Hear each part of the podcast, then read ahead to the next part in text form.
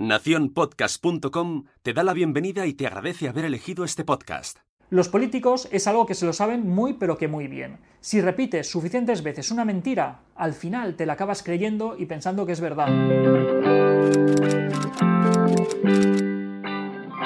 Los psicólogos le damos mucha importancia al lenguaje. Se dice que el lenguaje es el vehículo del pensamiento, pero no solamente son los pensamientos los que acaban teniendo una influencia en cómo nosotros hablamos, en el lenguaje que empleamos, sino que la forma en la que nosotros decimos las cosas acaba afectando también a lo que pensamos y a lo que sentimos. Si hay una frase que prácticamente todas las personas que acuden al psicólogo dicen en algún momento, esa frase es no puedo. No puedo enfrentarme a esa situación, no puedo ir solo a ese sitio, no puedo ir a sitios donde haya tanta gente, no puedo decirle eso a mi jefe, no puedo decirle eso a mi pareja, no puedo, no puedo, no puedo, no puedo, no puedo. Pero esa afirmación suele ser falsa. Si te repites tantas veces que no puedes, al final te va a pasar como a los políticos, que es que te vas a creer tus propias mentiras. Sí que puedes, lo que pasa es que no quieres. Es un problema de coste-beneficio. Eso que tú te estás diciendo que no puedes es algo muy costoso para ti, es algo que te cuesta mucho esfuerzo. Por lo tanto, decides con todo el derecho del mundo, que no quieres hacerlo. Para poder entender este problema del balance de costes-beneficios, a mis pacientes yo siempre les pongo un ejemplo muy parecido. Primero, piensa en aquello que dices que no puedes hacer. Ahora, piensa la persona a la que más quieres en el mundo. Tu pareja, tu hijo, tu hija, tus padres, un amigo. Piensa en esa persona.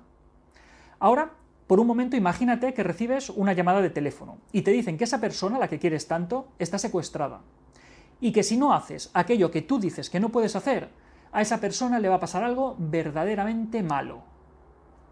Cogerías, irías corriendo sin pensarlo, sin pestañear ni un solo segundo, a hacer eso que hace un momento te decías que no podías hacer. ¿Qué es lo que sucede? Que en un momento, de una manera un poco exagerada, pero hemos cambiado el balance de costes-beneficios. Ahora, no hacer eso que tú dices que no puedes hacer tendría para ti un coste tan grande que es inasumible. Por lo tanto, directamente, sin pestañear, sin dudarlo ni un solo segundo, correrías y lo harías. Debemos hacer una transición doble, que vaya primero del no puedo al no quiero, para luego poder hacer una transición del no quiero al sí que quiero. Una vez hemos hecho ese primer cambio del no puedo al no quiero, debemos preguntarnos por qué no queremos hacer ese algo. Debemos cuestionarnos los motivos que nos llevan a decidir no querer hacer eso. Y ponemos en duda esos motivos. Conforme vayamos cuestionando esos motivos, pensando que quizá no son tan importantes, que quizá no merecen la pena, poco a poco estamos avanzando hacia un cambio mucho más positivo, que es el del no quiero al sí quiero. Así que trata de ser más sincero contigo mismo. No creas que estás tan limitado. En el fondo, todo aquello que tú crees que no puedes hacer, sí que lo puedes hacer. Lo que pasa es que tiene unas consecuencias negativas que ahora mismo no quieres asumir. Quizá mañana sí que quieres asumirlas. Por lo tanto, sé sincero contigo mismo y cambia el no puedo por el no quiero. Y de ahí solamente estarás a un paso de pasar al sí quiero. Hasta aquí otra píldora de psicología, espero que os haya resultado interesante. Si queréis comentarme cualquier cosa o sugerirme temas, podéis escribirme a píldoras sin acento albertosoler.es. ¡Un saludo!